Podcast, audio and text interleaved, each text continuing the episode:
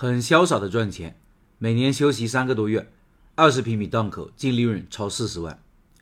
昨天到昆明了，实地考察段老板的瓦香鸡项目，先给出总体感觉满意，靠谱的产品，靠谱的模式，靠谱的老板，确定在三月份上旬推出瓦香鸡项目。段老板的店比较特别，他的四家店都在大学食堂里，只做学生生意。本来上周末就过来的，但段老板说学生还没开学，店铺还没营业，直到昨天也就只有一家店开业，营业第一天我就到了。段老板说。这也是做学生生意的好处，有三个多月时间是完全休息状态的。赚钱咋办呢？他说，平时努力把钱挣了，该休息的时候就休息。看来，只要开店前把账算好，开店人也是可以享受超长假期的。对于常年无休的我，还是有点羡慕的。开门营业的这个店是他最老的店铺，已经五年了。老板给我展示了去年的营业数据，平均日营业额超六千，档口面积大约二十五平。店里全职七个人，房租是九万一年，水电费一个月四千左右，毛利线下百分之六十左右，线上百分之五十左右，线上外卖占比百分之八十，线下百分之二十。段老板说，这个店一年净利润四十万以上。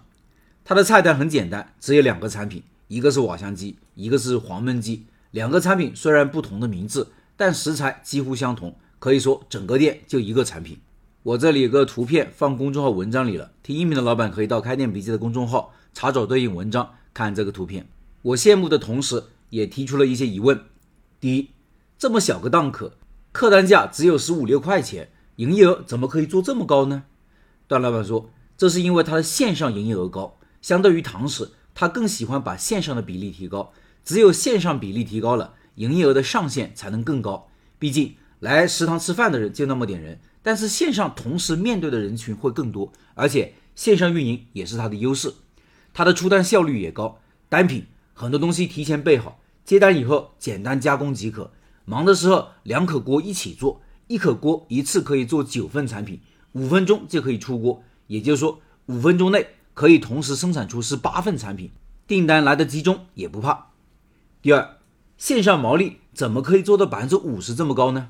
这是因为他们采用的是自配送模式，就是外卖订单由自己的员工来配送，而非平台的外卖骑手来送。平台送提点是百分之二十以上，而自配送呢，提点是百分之六到百分之八之间，一下子省下来十几个点。我看了一下他后台的订单数据，一个瓦香鸡米饭的收入十二块钱到十五块钱不等，大部分在十四块多一点。段老板说，一份瓦香鸡米饭的成本大约是七块钱左右，所以毛利就达到百分之五十了。第三，自配送就要养配送员，多出来的员工工资是否划算呢？段老板说，这就涉及到员工的分工问题了。他有四个店员是专职负责厨房和收员工作的，有三个是负责配送的。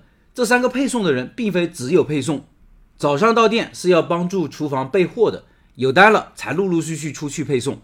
他算过账，只要订单数量够，店员比平台配送要划算。另外，他的店都是老顾客。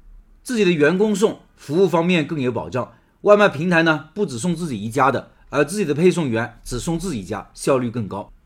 第四，简单算一下，根据他店里的外卖单量，一个配送员一天要送一百多单，这忙得过来吗？